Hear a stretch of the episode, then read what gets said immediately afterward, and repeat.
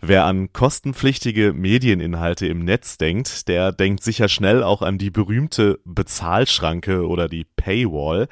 Oft diskutiert in deutschen Redaktionen, was hinter die Paywall kann, was nicht und überhaupt, für was ist der User eigentlich bereit, im Netz zu zahlen, wo doch so vieles einfach kostenfrei verfügbar ist. Und es stimmt. Lange Zeit war die Bereitschaft für Inhalte im Netz zu zahlen sehr gering. Das hat sich mittlerweile aber geändert. Aus mehreren Gründen. Die NutzerInnen sind es gewohnt, Online-Geld auszugeben, für Amazon, Netflix und Co. zum Beispiel. Dann gibt es immer mehr Finanzierungsmodelle abseits der klassischen Paywall. Und nicht zuletzt hat auch Corona im Bereich Paid Content einiges beschleunigt. Was das alles mit sich bringt und konkret für Medienanbieter bedeutet, darum geht es jetzt in diesem Podcast. This is Media Now, der Podcast der Medientage München.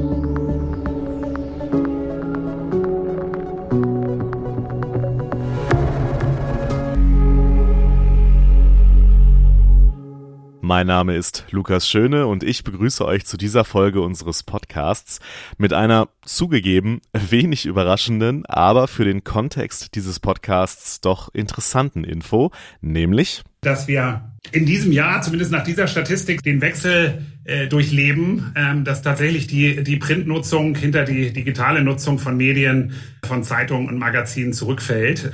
Also ein ein besonderer Zeitpunkt ähm, und das hat uns auch, deswegen habe ich hier das äh, mitgebracht, bei, bei der Gestaltung unserer Modelle entsprechend geprägt. Gehört habt ihr da Ingo Mahl, den CPO der Vogel Communications Group aus Würzburg und gesagt hat er das bei einem Event des Mediennetzwerk Bayern, einem Media Insights, das sich um das Thema Paid Content drehte und die Vogel Group ist bei diesem Thema ja, spannend zu betrachten, da sie noch relativ neu im Paid-Content-Bereich sich ausprobieren. Aber noch einmal kurz für die, die Vogel nicht so auf dem Schirm haben.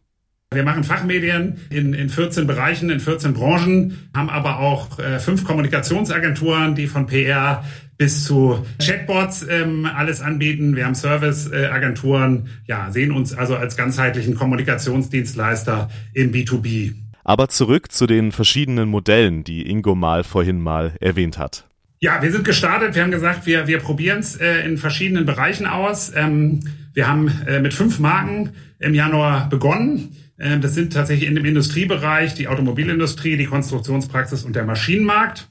Und äh, im Gewerbebereich Automobilwirtschaft der Kfz-Betrieb und Fahrzeug und Karosserie. Bei den beiden rechts muss man sagen, äh, das ist äh, schon Abo im klassischen Printbereich. Neu sind die digitalen Plus-Modelle.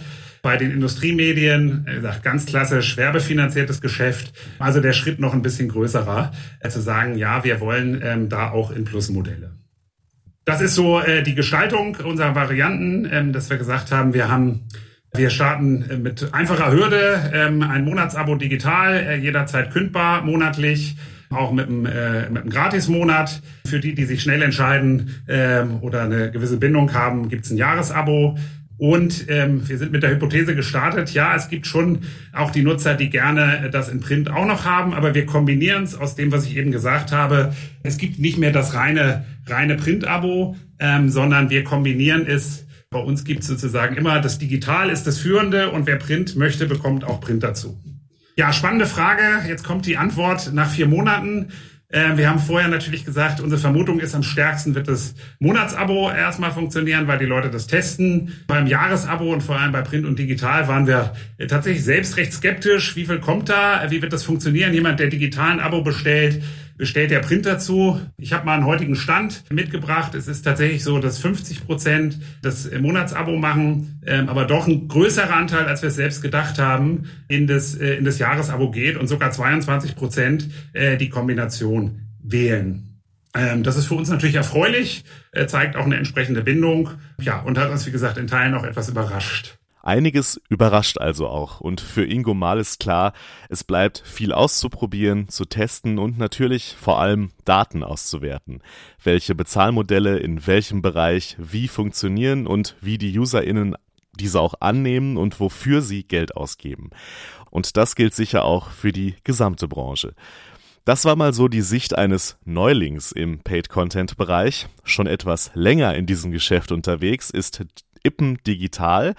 Ippen hatte sich ja schon früh auf den digitalen Weg begeben und eine Zwei-Haus-Strategie gefahren. Also Ippen machte natürlich auch weiter die Printprodukte, während Ippen Digital sich eben um das Digitalgeschäft kümmerte. Und den Ansatz dabei erklärte Co-Geschäftsführer Benjamin Marx beim Media Insights. In dieser Strategie war unser Fokus, ähm, uns erstmal dumm zu stellen. Und der Mut, sich manchmal dumm zu stellen, ähm, glaube ich, ist ganz wesentlich in einer Zeit, in der alle versuchen, immer sehr klug zu sein und alles zu wissen und ähm, in der wir ähm, äh, manchmal den Eindruck haben, jeder ist für alles ein Spezialist. Ähm, wir haben den gegenteiligen ähm, Ansatz gewählt und gesagt, wir wissen gar nichts. Wir wissen nicht, wie man die Überschrift schreibt. Wir wissen nicht, welche Texte man überhaupt produzieren soll. Wir haben einfach angefangen, alles neu zu erfinden. Und 2015 mit über 30 Millionen Visits bin ich dazu gestoßen. Da hatten wir rund 20 Nachrichtenportale. Inzwischen sind's, ähm, haben wir in Summe über 80 Portale, 50 Nachrichtenportale drunter. 2018 hat dann schon jeder zweite deutsche Onliner ähm, mit uns, mit der Plattform Kontakt gehabt, mit Media. Inzwischen äh, ist es mehr als jeder zweite. Und ähm, jetzt sind wir auch von den 30 Millionen haben wir nochmal den Sprung auf die über 300 Millionen gemacht. Also haben hier ähm, einen sehr starken Reichweitenfokus äh, gehabt, haben den auch weiterhin. Ähm, und das aus einem ganz einfachen Grund. Ähm, unsere Überzeugung ist, die Reichweite ist die Grundlage für jedes digitale Geschäft. Aber es ist eben nur die Grundlage für Geschäftsmodelle und kein Selbstzweck. Ippen steht vor der Herausforderung, den eher regionalen Bezug ihrer Printprodukte mit dem überregionalen Bezug der digitalen Portale zu verbinden. Zum Beispiel, indem man eher Communities zu bestimmten Themen bildet mit der Reichweite, die wollen wir vermarkten. Das Spielen, Bezahlprodukte, Contentprodukte spielen da eine Rolle, aber sie sind nicht die einzigen Produkte. Wir sehen uns hier als eine Transaktionsplattform. Und wenn wir hier in die Produkte ein Stück weit ähm, reinschauen, das ist jetzt mal die Umsatzverteilung der deutschen Subscription ähm, Industry und ähm, wir sehen, dass ein Großteil der Subscription in dem Markt, weil es immer so heißt, Subscription explodiert, Subscription wächst. Ja, das stimmt. Das stimmt auch für Paid Content. Aber man sieht hier eben auch nochmal eine sehr spannende Aufteilung. Was macht den Markt denn aus? Es machen Streaming-Dienste den Markt sehr stark aus. Es machen Software-Service-Lösungen den Markt sehr stark aus. Und ähm, E-Commerce, Paid Content ist alles der graue Bereich. Also es ist ein relevanter Bereich, er ist wichtig. Aber ähm, aus unserem strategischen Fokus, um, als, um uns als Mediengruppe zukunftsgerecht aufzustellen, können wir uns halt nicht nur auf ein Standbein stellen, können uns nicht nur hier auf eins konzentrieren, sondern müssen mehrere Produkte in den Blick nehmen. Und das machen wir, indem wir ein großes Feld Transaktionen sehen, das wir bearbeiten strategisch. Und unter diesem Transaktionsfeld ähm, haben wir sowohl Subscription-Strategien wie Einzelkaufstrategien. Ähm, die Subscription-Strategien wiederum, das können Paid Content sein, das können aber auch Produkte sein. Unter anderem über diesen Aspekt, also die Möglichkeit auch Produkte mit Medieninhalten zu verkaufen und über noch vieles, vieles mehr, da rede ich jetzt noch mit zwei Expertinnen aus dem Mediennetzwerk Bayern.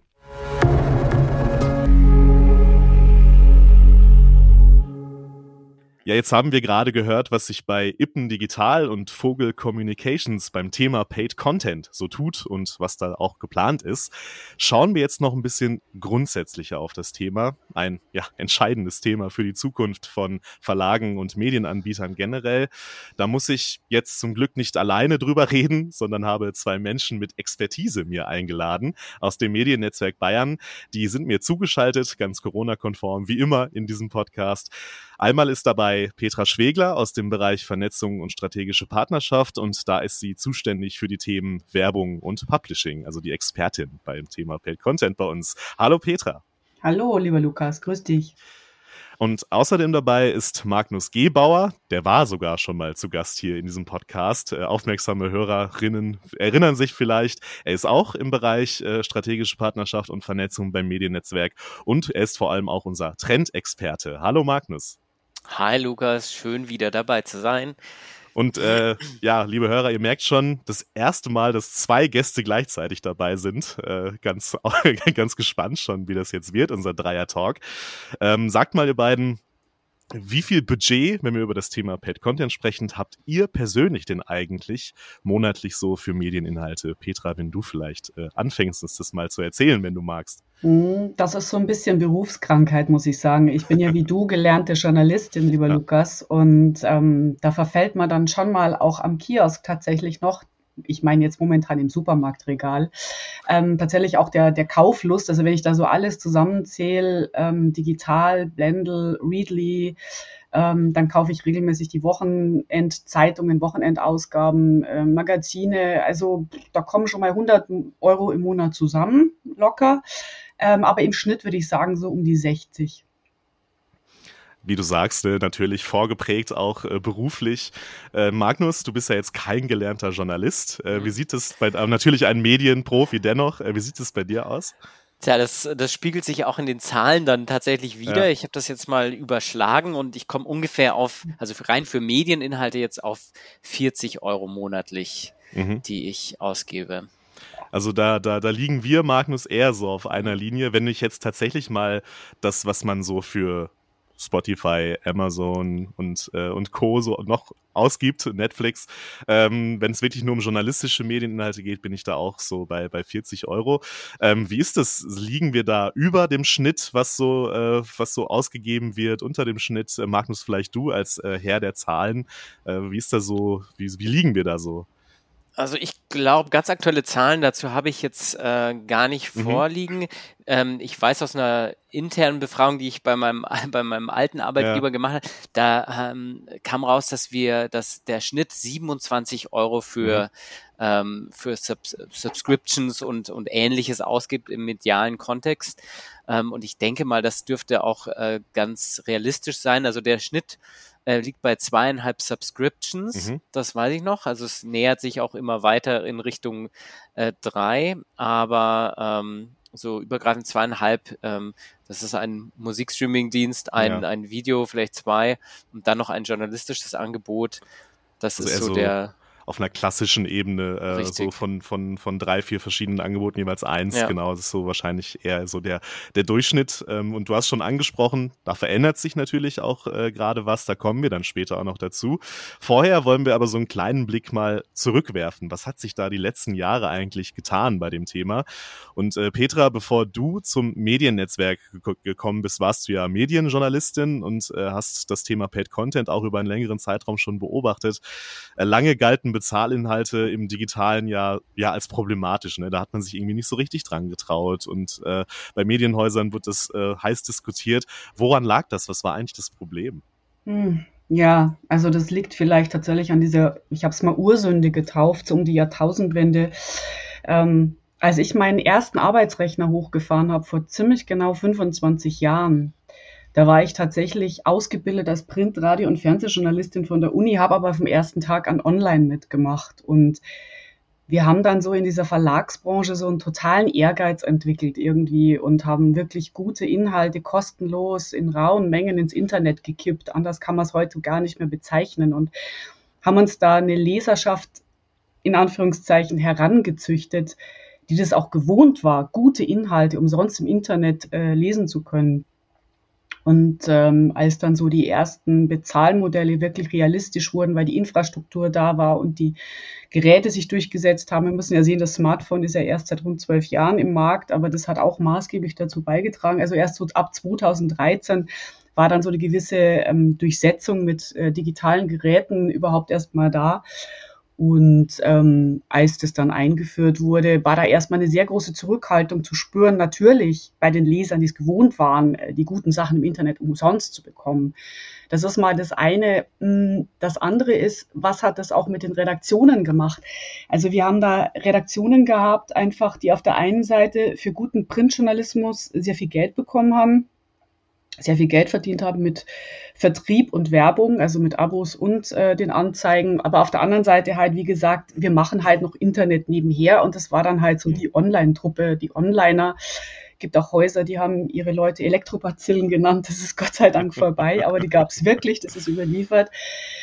Ja, was macht es auch mit so einem Team? Ähm, das ist tatsächlich auch schwierig. Das hat auch deswegen lange intern ja auch dann auch gehakt, das Verständnis dafür. Ähm, es gibt dann auch ganz banale Gründe, warum zum Beispiel Digitalabos lange Zeit ähm, gar nicht so im Fokus waren. Ich habe jetzt vorher von den Devices gesprochen, aber man muss sich das auch mal vorstellen, vorstellen dass ein Verleger ein sehr renditegetriebenes Wesen ist. Und ähm, wenn man natürlich für ein Digitalabo den normalen Mehrwertsteuersatz, also den damals 19-prozentigen Mehrwertsteuersatz bezahlen musste, während die Printprodukte nur mit sieben Prozent besteuert sind, also reduziert, dann merkt man, dass die auch erstmal vielleicht gar nicht so viel Lust hatten, umzusteigen auf digitale Abos, jetzt als einen Part von Paid Content. Und ähm, das heißt, das, was vielleicht gespart wurde durch Druckkosten, ja, und Papier, ähm, das wurde wieder aufgefressen durch einen höheren Steuersatz. Und das ist eigentlich erst 2019 ist der ja angeglichen worden, Ende 2019. Das ist sicher auch mit ein Grund, warum es ähm, ausgebremst wurde. Ähm, auf der anderen Seite hast du auch oft ganz banale Gründe, warum es dann plötzlich einen Schub gab weil zum Beispiel Papier sehr viel teurer wurde. Also mhm. es gab ähm, teilweise in Verlagskreisen Einkaufsgemeinschaften, die gibt's immer noch, um Papier günstiger einkaufen zu können. Ja. ja. Oder aber das Thema Mindestlohn. Als 2015 der Mindestlohn eingeführt wurde, da gab's einen ganz großen Aufschrei in der Verlagsbranche. Wie sollen wir denn jetzt die Zustellung der Zeitungen noch bewerkstelligen, pro Stunde bezahlen und, und Mindestlohn, wie soll das denn gehen? Und in der Folge sind halt viele Zusteller auch weggefallen. Dann kam die Zeitung mit der Post. So, und dann haben die Leute das abbestellt, weil ich wohne jetzt hier auch auf dem Land. Wenn die Post, wenn die Zeitung um 11 Uhr kommt, dann brauche ich die ehrlich gesagt nicht mehr. Also schwierig. Das stimmt. Ja, und da hat man dann auch so eine Situation gehabt, dass das Thema ähm, dann wieder befördert wurde. Also du hast jetzt eher nach den Bremsen gefragt, aber ich sag, es gab auch oft banale Gründe, warum es dann ja. forciert wurde. Ja, aber ganz spannend, dass du teilweise so, ja, aus journalistischer Content-Macher-Sicht so diese in Anführungsstrichen schnöden, so steuerrechtliche Sachen, wie du sagst, ne, dahinter stecken. Oder halt so, einfach der Markt entwickelt sich anders, Papier wird teurer, äh, dass das so ein ganzer Blumenstrauß an, ja, an, an, an Dingen ist, die halt dahin führen, dass, dass dieses Thema Paid Content neben der immer weiter fortschreitenden Digitalisierung natürlich ähm, eine größere Rolle spielt. Wenn man so jetzt speziell auf die letzten zwei Jahre schaut, du hast es gerade schon an, äh, angedeutet, äh, lange war es ja so, Journalismus im Netz gleich Bezahlschranke. Dieses ja, schreckliche Wort, wenn ich das jetzt mal hier persönlich anmerken darf, der Bezahlschranke. Das klingt ja sowieso schon so abweisend irgendwie, finde ich. Ähm, was hat sich denn speziell in den zwei, letzten zwei Jahren nochmal beschleunigt? Hm. Also man könnte jetzt vieles auf die Corona-Pandemie schieben, aber das ist es hm. sicher nicht, denn es haben vor allem die jetzt Erfolg gehabt, die im Vorfeld vorbereitet waren und sehr individuelle Paid-Content-Modelle jenseits von reinem Method oder reiner Bezahlschranke aufgesetzt haben oder Paywall. Also nicht einfach nur die Seite absperren, sondern die sich wirklich was ausgedacht haben, die Preismodelle ähm, geschaffen haben.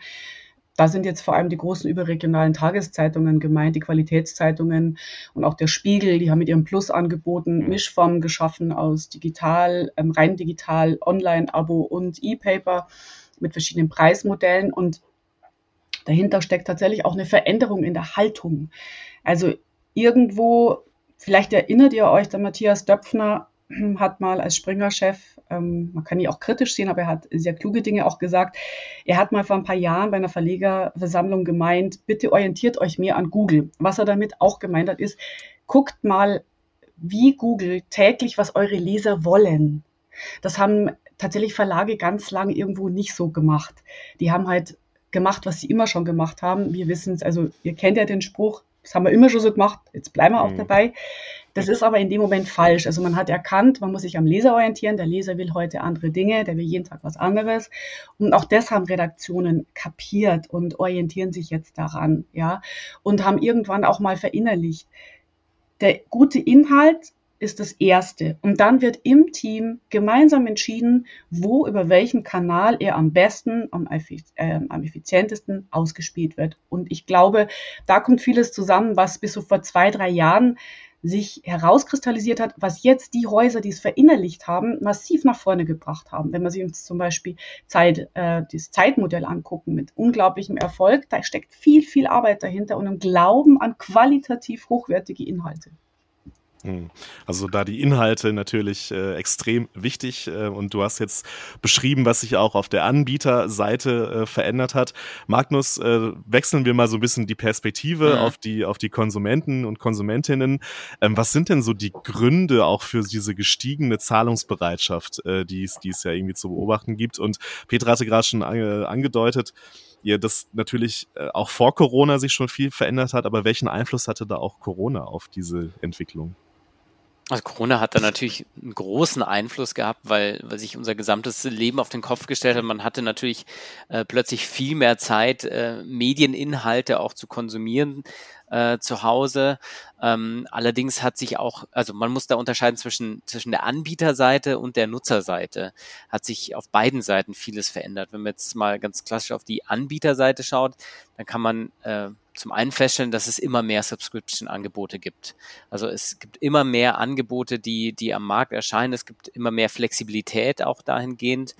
Und was die Verlage und Anbieter eigentlich ganz schlau gemacht haben, gerade zu Beginn der Corona-Zeit, ist, dass es ähm, immer mehr kostenfreie Testzeiträume gab oder verbilligte Konditionen. Mhm. Also wenn du ähm, entsprechende ähm, Subscriptions oder Angebote nutzen wolltest, dann war der Zugang dazu relativ einfach.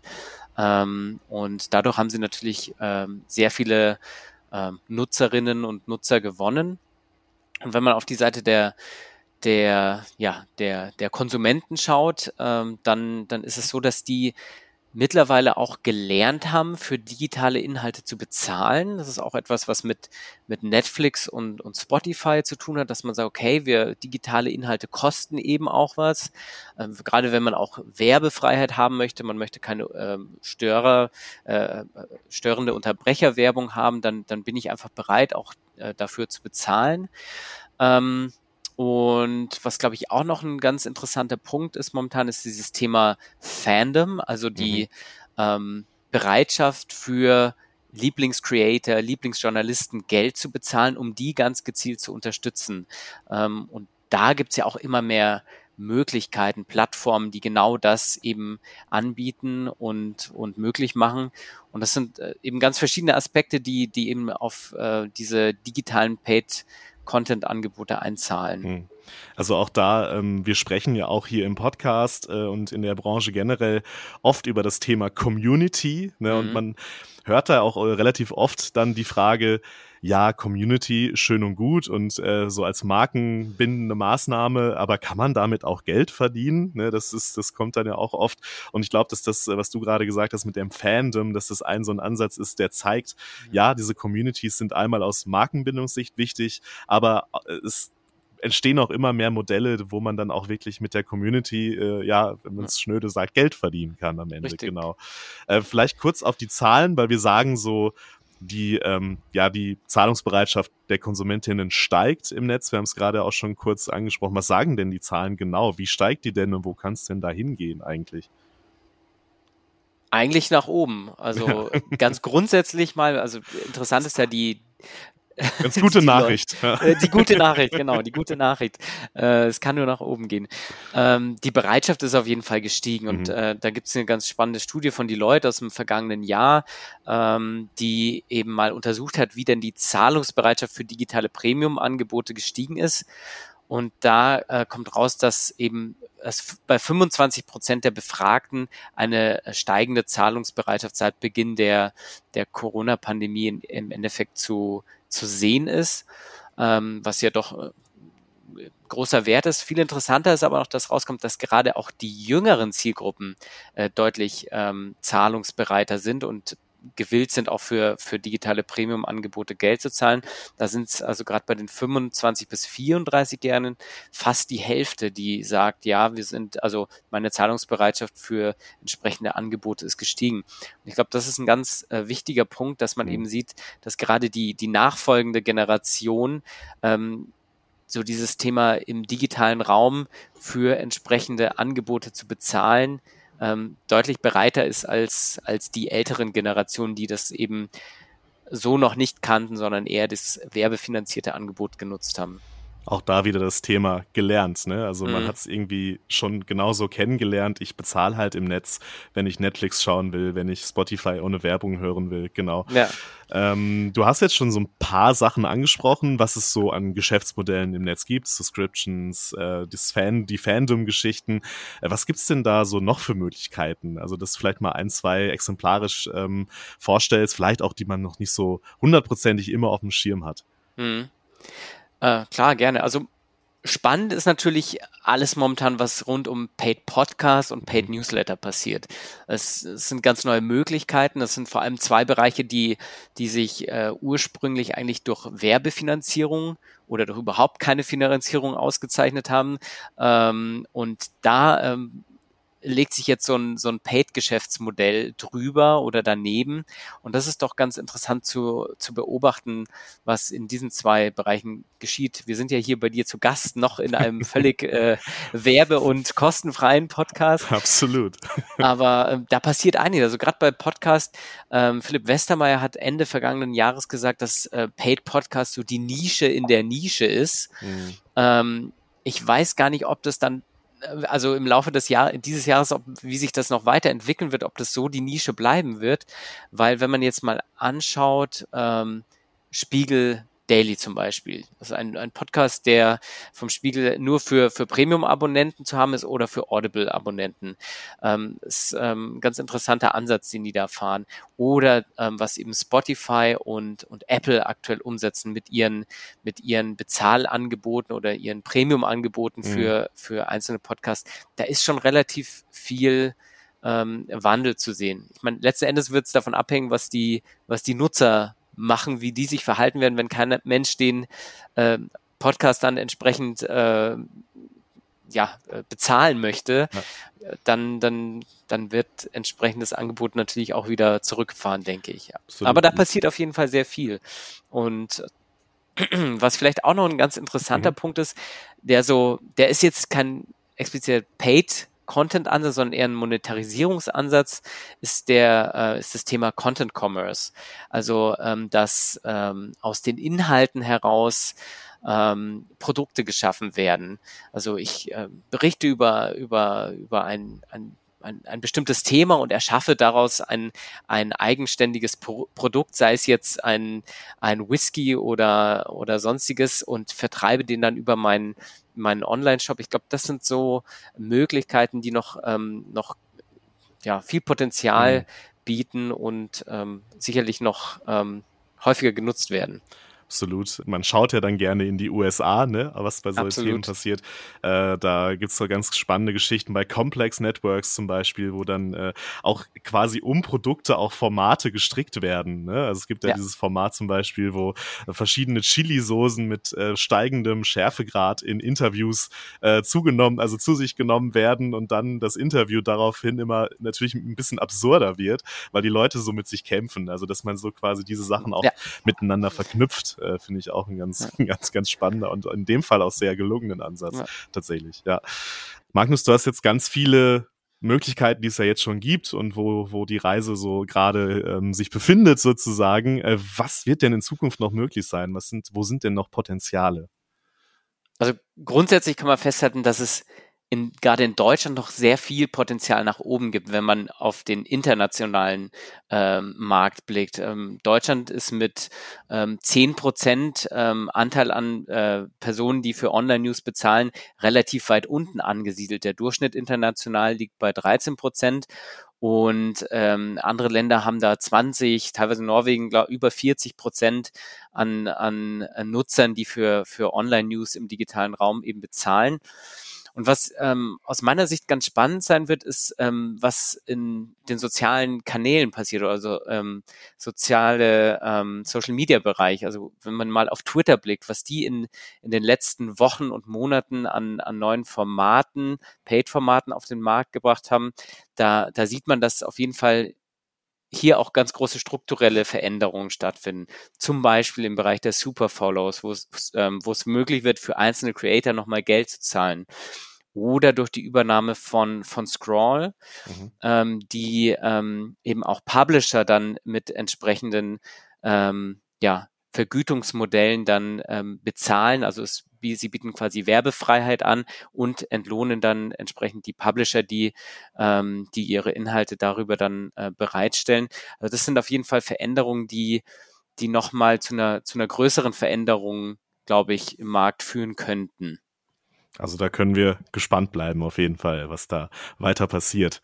Wir haben jetzt ganz viel gehört, auch Magnus hat es jetzt nochmal gesagt, wichtig bei all diesen Sachen, bei all diesen neuen Modellen ist immer noch der Inhalt. Der Content muss stimmen. Es muss ein Content-Angebot sein, was für die User einen Mehrwert bietet und wo die User sagen, ja, dafür will ich auch Geld bezahlen. Es eigentlich ja erstmal, äh, Petra, würde ich sagen, äh, für, für Content Creator, für Journalisten eine gute Nachricht, weil das ist ja das, das ist ja unser Kerngeschäft, ne? also guten Content zu, äh, zu kreieren. Würdest du sagen, ähm, wenn man jetzt insgesamt auf die Entwicklungen schaut, jetzt ist inzwischen schon alles gut beim Thema Paid Content, es ist erkannt, die Möglichkeiten sind klar ähm, und jetzt entwickelt sich das auf jeden Fall oder welche Hürden gibt es da noch? Hm. Diplomatisch würde ich jetzt mal sagen, es ist okay. besser und vor allem, wenn hm. jetzt dann Whisky verkauft wird, super. Nein. Das finde ich auch sehr gut. Das wäre eine tolle Idee. Äh, das mit den Currysoßen oder den Chilisoßen wäre bei uns wahrscheinlich etwas schwieriger, weil wir doch eine sehr, sehr strenge Aufsicht haben für alle Dinge. Ja. Ähm, nichtsdestotrotz, der Whisky gefällt mir und ich sage, es ist besser geworden, aber Hürde. Ähm, kommen wir wieder auf meine blöde Ursünde zurück. Also greifen wir 20, zwei Jahrzehnte zurück. Mhm. Äh, es ist tatsächlich so, wir, wir haben in vielen Verlagen immer noch ähm, diese Strukturen, die damals vorgeherrscht haben. Das sind sehr teure Strukturen. Und dadurch, dass wir, ähm, wenn wir Digital-Abos jetzt sehen im Publishing-Bereich, sind die preislich unter dem Print-Abo.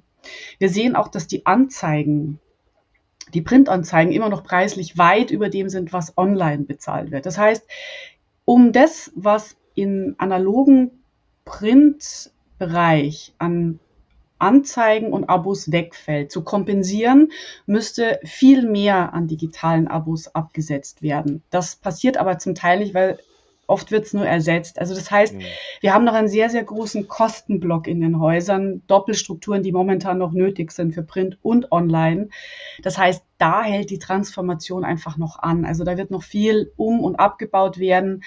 Ähm, ich möchte jetzt aber nicht damit betonen, dass ähm, alle weniger verdienen sollen in Verlagen, sondern die Onliner müssen zum Teil auch besser bezahlt werden. Das ist in vielen Häusern noch so. Es gibt einen sehr große, sehr großen Unterschied zwischen beiden Abteilungen. Also das ist noch eine Hürde, die ist einfach da, das muss man sehen. Die Transformation, der Umbau dieser analogen verkrusteten Verlagsstrukturen, der hält einfach noch an.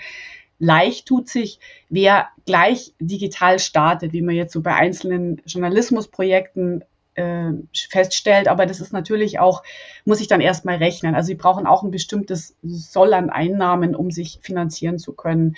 Das ist oft gar nicht so einfach. Ähm, aber da, wo halt die großen Kostenblöcke nicht da sind, kann man halt auch agiler sein. Und Absolut.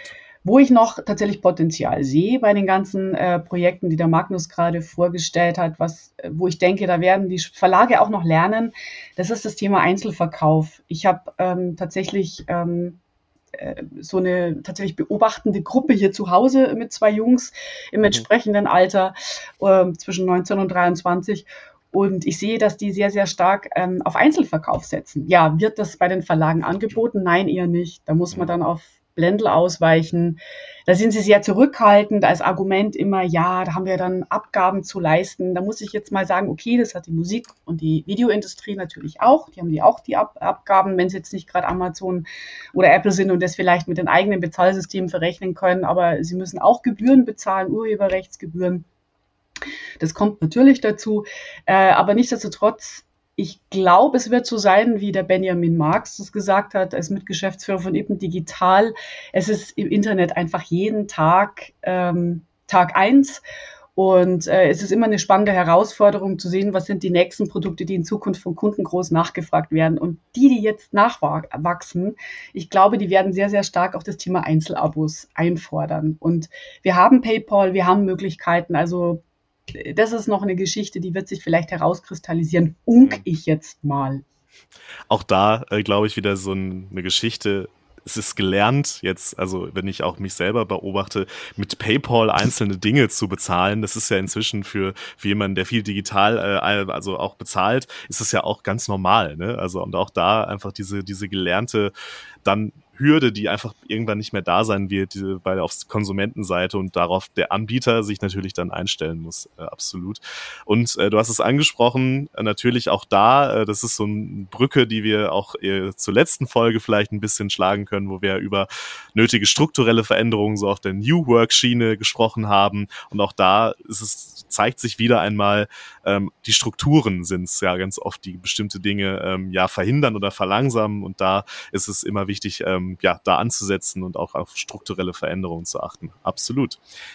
Gut, vielen, vielen Dank euch beiden, dass äh, ihr kurz euch Zeit genommen habt, um eure Expertise beim Thema Paid Content und was da so gerade passiert und wo die Reise auch noch hingehen kann, was die Möglichkeiten sind, ihr kurz erzählt habt und mir Rede und Antwort gestanden habt. Vielen Dank, Magnus, vielen Dank, Petra. Macht's gut. Danke, Lukas. Tschüss. Ciao. Ciao.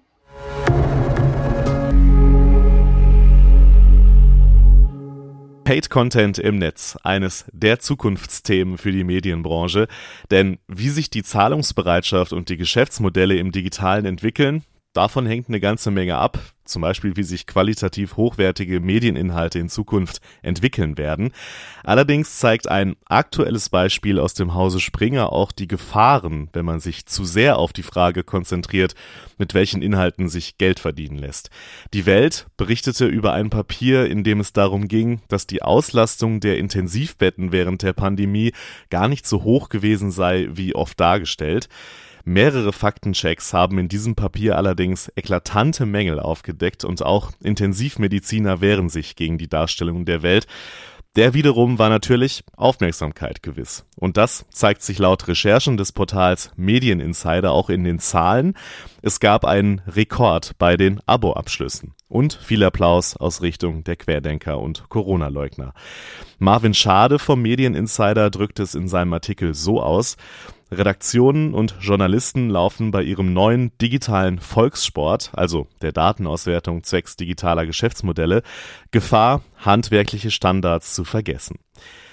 Abgesehen von der Frage, ob die Welt wirklich mehr Abos als Ziel hatte bei diesem Thema, diese Diskussion zeigt neben allen positiven Aspekten und Chancen doch auch die Schattenseiten, die hinter der Welt der Geschäftsmodelle im digitalen stecken. Wer sich das Media Insights zu dem Thema im Video und voller Länge übrigens anschauen möchte, kann das auf der Seite des Mediennetzwerk Bayern tun. Den Link dazu packe ich wie immer in die Show Notes. Das war's von mir an dieser Stelle. Macht's gut. This is Media Now, der Podcast der Medientage München.